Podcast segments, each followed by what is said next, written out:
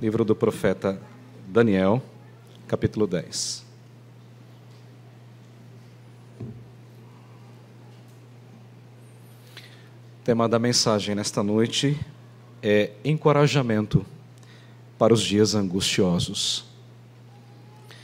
Todos nós já enfrentamos ou vamos enfrentar dias angustiosos por uma razão ou por outra.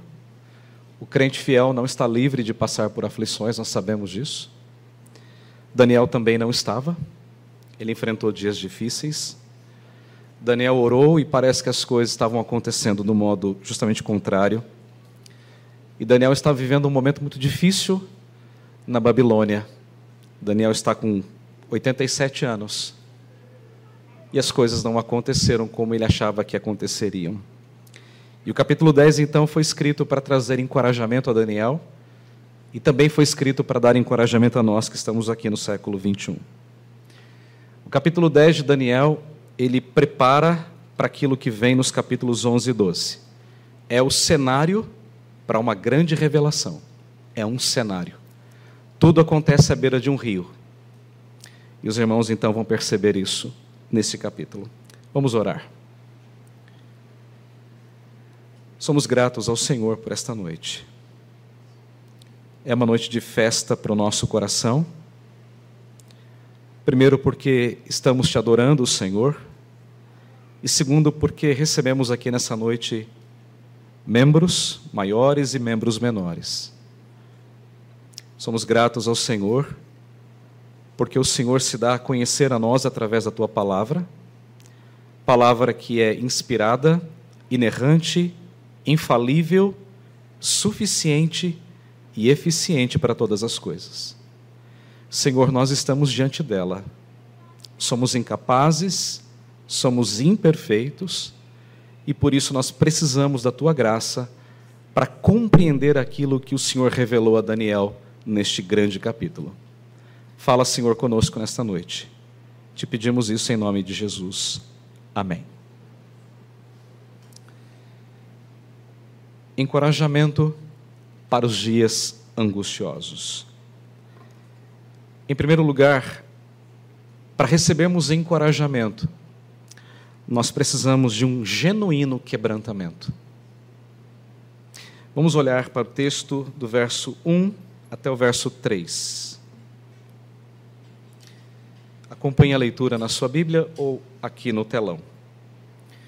No terceiro ano de Ciro, rei da Pérsia, foi revelada uma palavra a Daniel, cujo nome é Beltesazar, era o um nome babilônico que ele recebeu quando chegou lá, tinha aproximadamente 14 anos. A palavra era verdadeira, envolvia grande conflito. Note, essa palavra é importante. Envolvia grande conflito. Ele entendeu a palavra e teve a inteligência da visão. Naqueles dias, eu, Daniel, pranteei durante três semanas. Três semanas. Manjar desejável não comi, nenhuma comida especial. Não comi carne, nem vinho entraram na minha boca, nem me ungi com óleo algum, até que passaram as três semanas inteiras. Meus irmãos, a profecia referente aos 70 anos de cativeiro na Babilônia havia se cumprido. 70 anos chegaram ao fim. O povo de Deus então foi libertado do cativeiro depois desses 70 anos. No capítulo 9, o imperador é Dario, o Medo, ele assume a nova dinastia, o novo império, por assim dizer. O império babilônico termina e o Medo Dario assume. Mas então, depois de Dario, vem Ciro. Está aí, versículo 1. No terceiro ano de Ciro, o rei da Pérsia. Então, agora o novo imperador é Ciro. E o que é que Ciro faz? Ciro, então, edita o termo de libertação dos judeus. Ele está dizendo: vocês podem voltar à sua terra. Mas desde que Ciro escreveu, editou aquele edito de liberdade, os judeus então ainda permaneceram na Babilônia por cerca de mais ou menos dois anos. Então, depois de dois anos, um pequeno grupo de judeus começa a retornar a Jerusalém. Apenas um pequeno grupo. Às vezes a gente tem a ideia de que, assim, terminaram 70 anos, aí todo mundo pegou suas malinhas e correu para Jerusalém. Mas não foi assim. Apenas um pequeno grupo de judeus. E Daniel? Daniel não retornou a Jerusalém. Daniel permaneceu na Babilônia. Talvez por duas razões. Primeira razão, Daniel já estava bastante adiantado em dias. Daniel, nessa altura, deveria ter algo em torno de 87 anos. E a segunda razão é porque talvez a saúde de Daniel fosse bastante frágil para viajar uma distância muito longa da Babilônia até Jerusalém. Então Daniel não voltou para Jerusalém, ele permaneceu na Babilônia. Então Daniel, ele tomou conhecimento de uma situação que trouxe muita angústia para o seu coração. Na verdade, duas situações. Você se lembra que Daniel está orando pelo retorno do seu povo à terra prometida. Ele está orando por isso. Ele está pedindo a Deus, Senhor, restaura o teu povo. Só que quando ele termina de orar e Deus fala, ok, eu vou restaurar, então vem Ciro, assina e diz assim, ok, podem voltar para Jerusalém. Mas o povo não prefere voltar. O povo prefere permanecer na Babilônia. Isso não seria assim frustrante? Você ora por 70 anos e quando termina os 70 anos, e aí você acha que o seu povo vai retornar, mas não retorna. O povo preferiu, na sua grande maioria, permanecer na Babilônia. Não é estranho isso? Isso significa o quê? Que o povo de Deus amou mais a Babilônia do que a sua própria pátria. É triste isso, não é? Isso trouxe angústia para o coração de Daniel. Mas existe ainda um segundo problema. O segundo problema é que aqueles judeus que chegaram a Jerusalém, eles enfrentaram uma grande dificuldade. Jerusalém, o povo de Judá, foi levado completamente para a Babilônia. E quando você não tem uma, um dono numa terra, os inimigos tomam conta. E os grandes inimigos do povo de Deus eram os samaritanos. E os samaritanos chegaram lá e disseram assim: bom, agora a gente está por aqui. E quando o povo de Deus volta do cativeiro, eles, bom, agora vamos reconstruir o templo, vamos reconstruir a cidade. E os samaritanos, não, não, não, não, não, não, não, não, vocês não vão conseguir reconstruir os muros de jeito nenhum. Lembra do livro de Neemias? É esse tempo aqui. Lembra de Esdras? É esse tempo aqui. Então os samaritanos começam a fazer pressão psicológica. Vocês não vão conseguir. Só que eles vão mais longe. Eles escrevem uma carta ao rei da Pérsia, Ciro, dizendo assim: olha, não deixa, não deixa reconstruir, não. Sabe por quê? Porque o povo vai se levantar como nação e isso vai simbolizar um grande problema para você lá na frente. Então, por que Daniel está angustiado? Porque ele está sofrendo com um problema interno, que é o seu povo dizendo assim: nós não queremos voltar, nós gostamos da Babilônia, que nada de Jerusalém, tá bom aqui. E um problema externo, a pressão dos inimigos para que não aconteça a restauração do templo e da cidade. Percebem? É por isso que Daniel está dizendo: eu estou muito angustiado, muito angustiado. Você se lembra que lá no capítulo 9, a visão que Daniel teve lá da, tal 70, das 70 semanas, numa das visões, numa parte das visões, Deus falou assim: vocês vão voltar, vocês vão, vão ser restaurados, mas isso vai acontecer em tempos angustiosos. Então não foi fácil, não foi um retorno simples. Eles voltaram, e tudo aconteceu da noite para o dia. Bem, diante desse cenário triste, a pergunta é: o que é que Daniel fez? O texto diz que Daniel orou e se lamentou por três semanas. E o que Daniel não fez? Daniel não comeu nenhum manjar, nenhuma comida especial. Daniel não comeu carne, Daniel não tomou vinho e Daniel nem mesmo se ungiu com óleo próprio, que era um óleo para refrescar a pele. Era uma região muito quente e as pessoas não se banhavam como nós tomamos banho todos os dias. Então Daniel disse: Eu não fiz nada disso. E por que Daniel não fez isso? Porque Daniel estava se quebrantando diante de Deus. Você se lembra quando Daniel chegou à Babilônia, quando ele tinha 14 anos? O rei falou assim: separe os melhores e eles vão comer da minha comida. O que é que Daniel fez? Eu vou fazer uma dieta de legumes e de água. E por quê? Porque ele estava dizendo assim para o rei: Eu prefiro depender de Deus a depender de você. E o que Daniel está fazendo aqui é justamente isso. Ele está dizendo: Eu vou depender plenamente de Deus, eu quero me quebrantar diante de Deus. Então perceba que para Daniel, a restauração não foi um tempo de festa. Não foi, era para ser, mas não foi. Para Daniel, a restauração foi um tempo de quebrantamento, foi um tempo de choro, foi um tempo de lágrima, foi um tempo de se derramar diante de Deus e dizer: Deus, eu orei por 70 anos e agora o meu povo não quer voltar à terra. E aqueles que voltaram não conseguem reconstruir. Senhor, eu estou quebrantado, como acabamos de cantar com as crianças, quebrantado. Estou derramado diante do Senhor. Então, essa postura de Daniel, ela nos ensina, irmãos, que nos dias difíceis da nossa caminhada rumo à pátria celestial, nós também, em momentos específicos, precisamos nos quebrantar diante de Deus. Nós precisamos pedir a Deus que Deus tenha misericórdia de nós, que Deus mude as coisas, que Deus mude a disposição do coração do seu povo.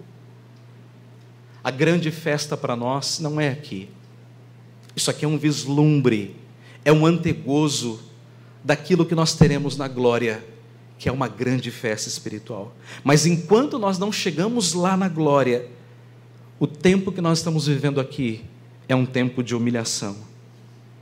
É um tempo para nos humilharmos debaixo da poderosa mão de Deus. É tempo de nos quebrantarmos diante de Deus e pedirmos perdão pelos nossos pecados. Penso eu, irmãos, que a igreja brasileira ela precisa se quebrantar diante de Deus ela precisa voltar a se humilhar diante desse Deus que é santo, que é poderoso, que é excelso, que é sublime. Nós não podemos nos acostumar a esta Babilônia chamada de mundo. Nós não podemos amar mais esse mundo do que nós amamos a Deus. E é triste, irmãos, mas nessa caminhada para a terra celestial, há muitos crentes que estão amando o mundo que estão se apegando aos valores, à filosofia deste mundo. Quando a Bíblia diz assim: não ame o mundo e nem as coisas que há no mundo, porque aquele que ama o mundo, o amor de Deus não está nele. E é isso que Daniel está fazendo, se quebrantando diante de Deus e pedindo: Senhor, restaura o coração do seu povo. Mais do que restaurar o seu povo à terra, restaura o coração do seu povo diante do Senhor novamente. Meus irmãos, é tempo de nos quebrantarmos diante de Deus. Não é um tempo de festa, não é um tempo de alegria, é um tempo de quebrantamento. Muitos crentes, depois da pandemia, não voltaram. Continuam nas suas casas achando que é possível adorar a Deus em frente a uma televisão. Não é. A televisão é um veículo, a internet é um meio, mas a adoração se processa aqui, na comunhão do povo de Deus. Muitos crentes se encantam com o dinheiro, com a vida, com aquilo que o mundo oferece. Estão se esquecendo que, na verdade, são peregrinos nesse mundo. Nós somos peregrinos nesta Babilônia até chegarmos à terra prometida. Se nós queremos encorajamento, nós precisamos nos quebrantar diante de Deus. É assim que começa. Em segundo lugar, se queremos encorajamento para dias angustiosos, nós precisamos contemplar uma visão gloriosa da pessoa de Deus. Vamos ler do verso 5 até o verso 9.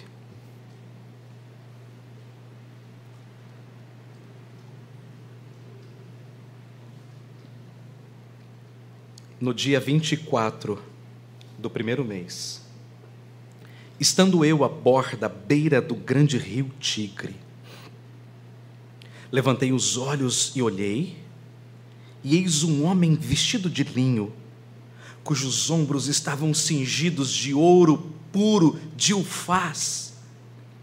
O seu corpo era como berilo, o seu rosto como um relâmpago, os seus olhos como tochas de fogo, os seus braços e os seus pés brilhavam como bronze polido, e a voz das suas palavras era como o estrondo de uma grande gente.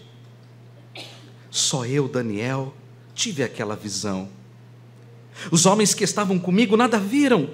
Não obstante, caiu sobre eles grande temor e fugiram e se esconderam. Fiquei, pois, eu só e contemplei esta grande visão, e não restou força em mim. O meu rosto mudou de cor e se desfigurou, e não retive força alguma. Contudo, ouvi a voz das suas palavras, e ouvindo-a, caí sem sentidos, rosto em terra. Daniel está com 87 anos, sofrendo, desencorajado porque o povo não quer voltar, desencorajado porque o templo não pode ser reconstruído na velocidade que deveria, nem a cidade. E nós não sabemos porquê, mas Daniel ele vai até a beira do grande rio Tigre. Não sabemos. Talvez para orar, talvez para meditar. Ele era um homem muito importante, afinal de contas, era o segundo homem daquele império. E Daniel então está cercado ali por pessoas, por homens ah, da sua confiança, talvez servos, serviçais, auxiliares. E quando Daniel está à beira do rio Tigre, o texto diz que ele recebe uma visita. A visita de alguém diferente, de um ser diferente. E como esse ser é descrito?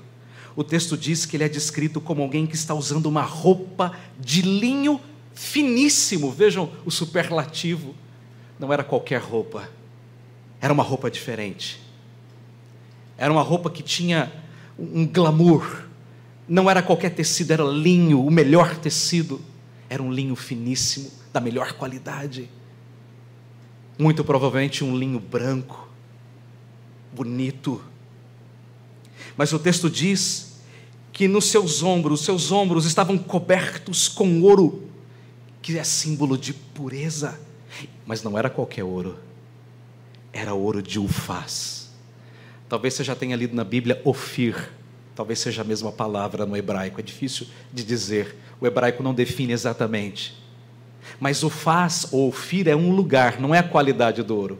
Era uma mina onde se extraía o melhor ouro, o ouro mais puro, o ouro mais nobre. E esse ser está com seus ombros cobertos de ouro, como um grande rei. E o seu corpo? O seu corpo era como berilo. O berilo era uma pedra preciosa, brilhante, bonita, rara. Todo o seu corpo. Eu imagino aquelas pedras todas assim pregadas naquela roupa. E Daniel começa a olhar para aquela visão. E quando ele olha para os olhos daquele ser, aliás, para o rosto, o texto diz que o seu rosto era como um relâmpago. Todo mundo aqui já viu um relâmpago, um raio. Eu confesso que eu tenho muito medo, não gosto. Eu tive uma experiência traumática quando era menino. Eu vi um relâmpago cair na casa do vizinho, partiu uma árvore. E a tempestade foi tão forte que pegou um galho daquela árvore e, a, e fez aquela, aquele galho enorme ultrapassar uma esquina, todo o terreno da minha casa, e ir parar na porta do meu vizinho. E naquela noite a minha casa foi quase que completamente descoberta, destelhada. Eu estava sozinho com a minha mãe. Eu era menino. Então a minha experiência com trovão e com raia não é muito boa. Mas o que o texto está dizendo é que o rosto dele brilhava como um raio. Imagine. Mas o texto ainda diz que os seus olhos eram como tochas de fogo, flamejando, queimando, vermelhando. E os seus braços e pés eram como bronze polido. Aquele bronze você vai pulindo, pulindo, pulindo, até se tornar como um espelho. E quando o sol, os raios solares batiam naquele bronze, aquilo deveria reluzir, ofuscar a visão de Daniel. E a última descrição, a sua voz era como voz de muita gente. Eu não, nunca fui muito de frequentar estádio. Primeiro que na minha cidade não, não tinha estádio, não tem ainda, né? Quando eu vim para São Paulo, eu assisti um jogo do Brasil, era Libertadores da Copa, era Brasil e Peru. E o Brasil vergonhosamente empatou um a um, de vergonha. Mas quando o Brasil fez o primeiro gol, eu nunca vi uma coisa tão forte em toda a minha vida. Aquela arquibancada era o estádio do Murumbi, e estava sentado bem no, no meio, assim, do estádio, e bem no alto, e as pessoas gritando gol, gol, era uma coisa assim, eu nunca tinha visto aquilo. Lá na minha cidade, o estádio maior tem três, assim, três degraus, né, se eu posso chamar assim. Era do que tinha lá no interior, né? E, e quem vai assistir jogo no interior normalmente é o pai, né? Do, do, garoto que vai jogar, né? Ninguém mais. É sempre assim. Ou tem aquele varziano, né, que as pessoas ficam lá na beira do campo, né, se embriagando e vendo gente chutar a bola para fora. É o que tem no interior. Mas quando eu estava ali naquele estádio do Murumbi, vendo aquelas pessoas, às vezes falando mal do juiz, mas gritando gol. Gente, que coisa incrível, eu nunca tinha visto aquilo na minha vida. Paguei um preço alto, porque não tinha mais ônibus depois da meia-noite e voltar a pé para o seminário. Mas foi uma coisa impressionante. Foi a única vez que eu fui em um estádio. É uma coisa apaixonante de fato. Apaixonante. E Daniel, ele diz que a voz dele era como voz de muita gente. Imagine aquela voz forte. Você consegue imaginar? Na beira de um rio vem um ser com essa descrição, uma roupa branca, ombros cobertos de ouro, rosto brilhando como um raio, os olhos é? queimando como brasa, seus braços e pés como bronze polido, e a sua voz com voz forte. É isso que Daniel viu. Agora, o texto diz que ninguém mais teve essa visão, exceto Daniel. Mas a visão foi tão forte, a presença foi tão impactante, que os amigos, os serviçais de Daniel, fugiram. Fugiram amedrontados, porque era uma coisa que eles nunca tinham visto. E é óbvio, eles não conseguiram discernir espiritualmente, porque as coisas espirituais se discernem espiritualmente. Só os espirituais podem ver. E é muito interessante porque essa narrativa é muito parecida com a narrativa da conversão de Paulo. Lembra-se? Quando ele está indo a caminho de Damasco, aquela luz forte e tal que cega o apóstolo Paulo. E, o, e, os soldados que estavam com ele não entenderam nada, mas perceberam um momento. Quando Deus vem ao homem, coisas grandes acontecem. Quando o céu toca a terra, coisas grandes acontecem. Mas então, a visão de Daniel foi tão forte, foi tão impactante, que o texto diz que Daniel ele perdeu a sua força. É como se ele tivesse tomado um choque. Você simplesmente cai. E a Bíblia diz que o rosto de Daniel ficou pálido, desfigurado. Você já viu alguém assim? Que passa por um trauma, vê um acidente, acontece alguma coisa, e aí você encontra a pessoa e você fala assim: Nossa, você viu um fantasma, você está pálido, seu rosto está desfigurado.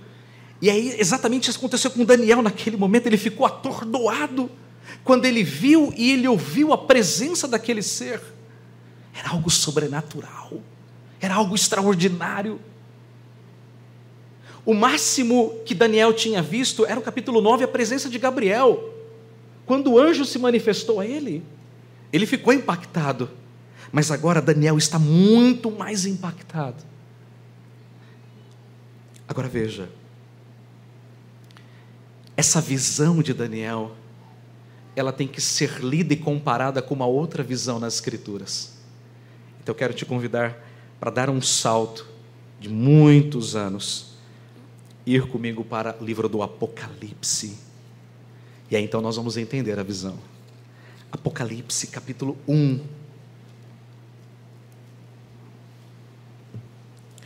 Do verso 12 até o verso 18. Deixe-me dar um contexto para você dessa visão, para você entender exatamente o que está acontecendo aqui. João, ele está exilado na ilha de Patmos por causa do evangelho, porque era um crente. João, ele está completamente desencorajado, e por quê? Porque tem gente sofrendo, tem gente sendo dispersa, tem gente perdendo casa, trabalho, até mesmo a vida por amor ao evangelho. As notícias estão chegando para João, ele está dizendo: e agora, Senhor? O teu povo está sofrendo, e João então está desencorajado, desmotivado, angustiado. E então, exatamente naquele momento, alguém aparece para ele. Parece a mesma cena, né? O mesmo quadro.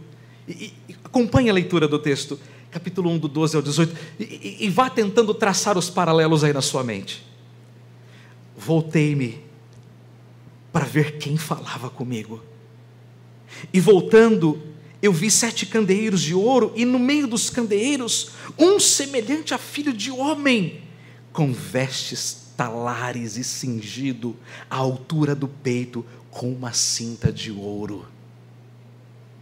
A sua cabeça e cabelos eram brancos como a alva lã, muito, muito branco como neve. Se você já teve essa experiência de ver neve, é uma coisa fantástica. É a coisa mais branca que eu já vi na vida.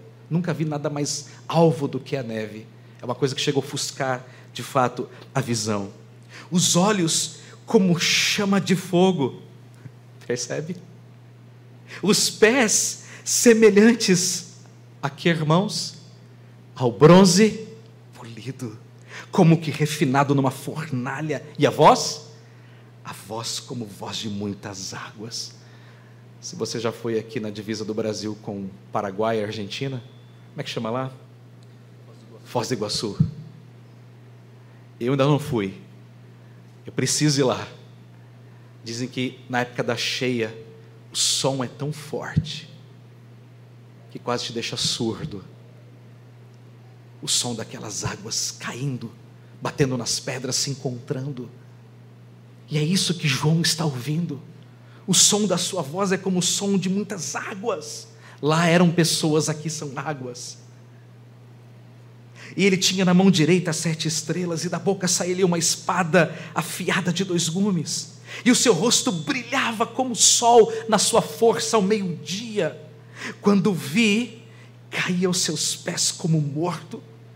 Porém, ele colocou a mão sobre mim, a mão direita sobre mim, dizendo: não temas, porque eu sou o primeiro e o último, aquele que vive. Eu estive morto, mas eis que estou vivo pelos séculos dos séculos, e eu tenho as chaves da morte e do inferno.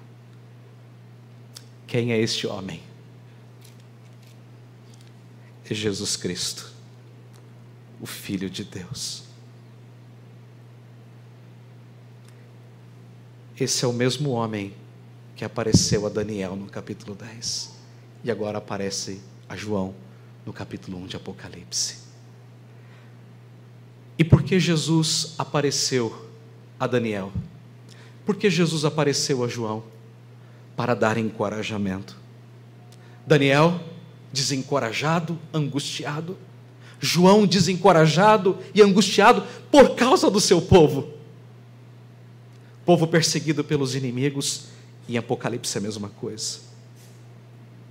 E a grande lição que nós aprendemos é que em momentos angustiosos, nós precisamos ter uma visão da glória de Deus.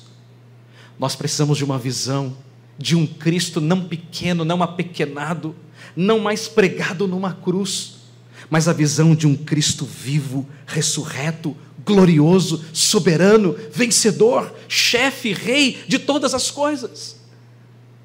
Você vai dizer, mas pastor Daniel viu pessoalmente e João também. É verdade, nós não vemos.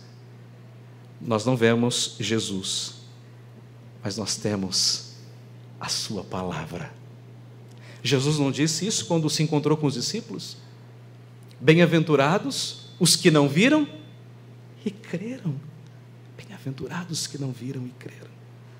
Meus queridos irmãos, hoje nós não vemos a Cristo, mas nós sabemos que Ele está conosco, porque Ele prometeu que nunca iria nos abandonar, nunca. E Ele continua nos guiando e nos sustentando através da Sua palavra, que é viva e eficaz o autor de Hebreus, no capítulo de número 12. Ele está encorajando aqueles irmãos judeus, desanimados também, tentados a voltar às velhas práticas. E ele diz: não, não façam isso, mas corram a carreira com perseverança, olhando firmemente para o Autor e Consumador da fé, Jesus Cristo. Olhem para Ele, confiem nele. Então, irmãos, em tempos de angústia, em tempos de frieza espiritual, nós precisamos olhar para Cristo e precisamos nos lembrar que o nosso Cristo, ele é vivo, ele é ressurreto, ele é glorioso, ele é o Senhor de todas as coisas e Jesus está reinando de eternidade a eternidade. Olhem para ele, apesar dos dias difíceis. A terceira e última lição, nos tempos angustiosos, nós precisamos crer nas promessas de Deus. Versículo 10 ao 21, até o final do capítulo. Veja então o que acontece depois da visão. Eis que certa mão me tocou, sacudiu-me e me pôs sobre os meus joelhos e as palmas das minhas mãos. Isto é, eu comecei a me levantar e ele me disse: Daniel, homem muito amado, está atento às palavras que eu vou te dizer. Levanta-te sobre os pés, porque eis que te sou enviado. Ao falar ele comigo esta palavra, eu me pus em pé, tremendo. E então me disse: Não temas, Daniel, porque desde o primeiro dia em que aplicaste o coração a compreender e a humilhar-te perante o teu Deus, foram ouvidas as tuas palavras, e por causa das tuas palavras é que eu vim. Mas o príncipe do reino da Pérsia me resistiu por vinte e um dias. Porém, Miguel, um dos primeiros príncipes, veio para ajudar-me e eu obtive vitória sobre os reis da Pérsia. Agora, vim para fazer-te entender o que há de suceder ao teu povo nos últimos dias, porque a visão se refere a dias ainda distantes. Ao falar ele comigo estas palavras, dirigi o olhar para a terra e calei. E eis que, como uma como semelhança dos filhos dos homens, me tocou os lábios. Então passei a falar e disse àquele que estava diante de mim: meu Senhor, por causa da visão, me sobrevieram dores, e não ficou força alguma em mim. Como, pois, pode o servo do meu Senhor falar com o meu Senhor? Isto é, naquele momento vem alguém diferente e fala. Então ele pergunta: Mas como é que você pode falar com o meu Senhor, sendo você um servo, se eu nem falei e estou caído? porque quanto a mim, não me resta já força alguma, nem fôlego ficou em mim. Então, me tornou a tocar aquele semelhante a um homem, e me fortaleceu, e disse: Não temas, homem muito amado, paz seja contigo. Ser forte, ser forte. Ao falar ele comigo, fiquei fortalecido e disse: Fala, meu Senhor, pois me fortaleceste. E ele disse: Sabes por que eu vim? Sabes por que eu vim? Eu tornarei a pelejar contra o príncipe dos persas. E saindo eu, eis que virá o príncipe da Grécia. Mas eu te declararei o que está expresso, veja aí, o que está expresso na escritura da verdade. E ninguém aqui esteja ao meu lado contra aqueles, a não ser Miguel, o vosso príncipe. A primeira cena, Daniel se quebranta. A segunda cena, ele tem uma visão gloriosa de Deus. A terceira cena, Deus fala com ele. O Filho de Deus fala com Daniel. Aquele a quem Daniel viu, o Filho de Deus, agora começa a dizer coisas para Daniel, coisas importantes. E quando aquele ser celestial começa a fazer isso, o texto diz que Daniel caiu sem sentidos. Ele perdeu, ele ficou ali como que sem chão, sem entender as coisas. Como se ele tivesse sofrido ali um desmaio de alguns segundos. Você perde a consciência, você tem literalmente um apagão. Então o que acontece? O filho de Deus tocou em Daniel. Ele literalmente chacoalhou Daniel e falou assim: Daniel, Levanta. Homem muito amado. Imagine o Filho de Deus dizer isso para você. Daniel, homem muito amado. Que palavra encorajadora do Filho de Deus para Daniel. Então o texto diz que diante dessa palavra, Daniel se coloca em pé, ainda trêmulo, tremendo, tomado de medo, de tremor. E o filho de Deus fala assim: Agora, Daniel, eu vou dizer para você o que é que vai acontecer. Eu vim porque você orou, lembra disso? Há 21 dias atrás, há três semanas, você começou a orar. E porque você orou, eu vim. Eu vim para te falar o que há de acontecer. É por isso que o capítulo 10 prepara a cena para os capítulos 11 e 12. Então, a presença do Filho de Deus é uma presença que atestava de fato que Deus havia ouvido a oração de Daniel. Eu ouvi Daniel a tua oração e respondi. A prova está aí, o Filho de Deus. Agora veja, entre o início da oração de Daniel três semanas antes, 21 dias, quando Daniel estava fazendo ali um jejum. O texto diz que o filho de Deus saiu para se encontrar com Daniel. Mas alguma coisa acontece nesse meio tempo, entre a saída do filho de Deus e o encontro com Daniel. E o que acontece? Versículo 13. O texto diz que o príncipe do reino da Pérsia o impediu, o atrasou de chegar até Daniel. Aí você fala, mas peraí, como é que pode alguém impedir o Filho de Deus de fazer alguma coisa? Boa pergunta, né? E boas perguntas precisam de boas respostas. Bom, esse é um dos versículos mais difíceis da Bíblia. Difícil, difícil mesmo. Mas há um grande estudioso que eu eu creio que ele está muito certo no que diz. E eu concordo com ele porque é uma resposta lógica e bíblica ao mesmo tempo. E esse autor disse que esse príncipe não é uma referência ao rei da Pérsia. No caso, era Ciro. Ele não está falando de Ciro, mas está falando de um príncipe do reino da Pérsia. É diferente. Não é o rei, mas um príncipe. E conforme o entendimento desse grande estudioso, esse príncipe é uma referência a uma oposição espiritual e, portanto, é demoníaca. Aí você fala: "Não, pastor, isso isso é estranho". Não é não. Sabe por que não é? Porque o apóstolo Paulo em Efésios capítulo 2, versículo 2, Paulo diz que todo aquele que não é nascido, que não tem uma nova vida, ele age de conformidade com o príncipe da potestade do ar, que atua nos filhos da desobediência. Paulo não disse isso? Então, na verdade, o que o texto está dizendo é: essa grande hoste maligna, ela está atuando em duas frentes: nos samaritanos, lembram-se da oposição? E agora sim, no rei da Pérsia, para que o templo não seja reconstruído.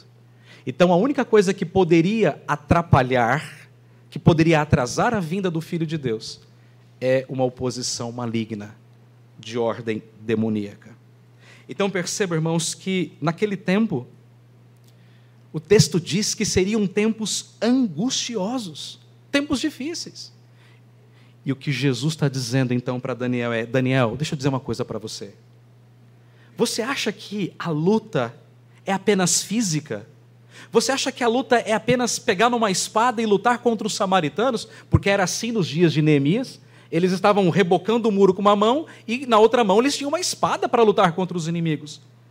E o que Jesus está dizendo para Daniel é: não, Daniel, você não entendeu existe uma outra batalha, existe uma outra guerra cósmica acontecendo que você não tem ideia. Por trás de toda essa oposição, existe um príncipe chamado Satanás, que se opõe ao meu povo.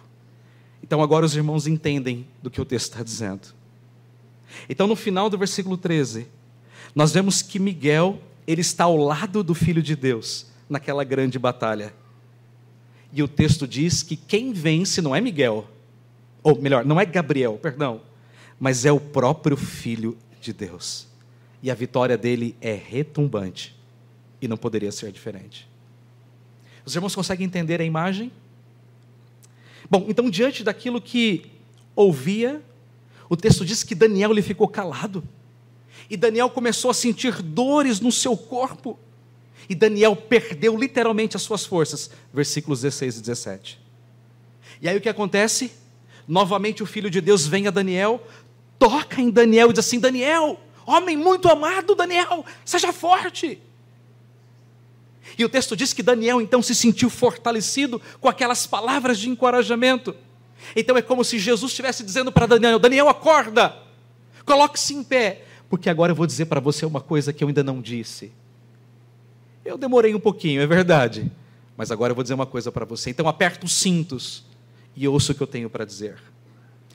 A pergunta é: o que o Filho de Deus disse para Daniel? Ele diz uma coisa importante.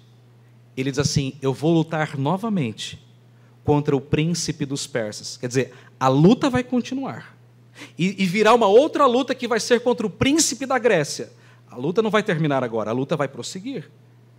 Então é evidente que aquele conflito que haveria de acontecer era um conflito espiritual. Não era carnal, mas essencialmente espiritual. E o que o Filho de Deus estava dizendo então para Daniel é o seguinte: Daniel, no plano terreno, existem batalhas com as quais nós lutamos com armas, armas mundanas, com espada, com flecha, com arco. Mas Daniel, existe uma outra batalha num plano essencialmente espiritual. É o que nós chamamos de guerra cósmica, de uma batalha espiritual. Mas as armas são outras.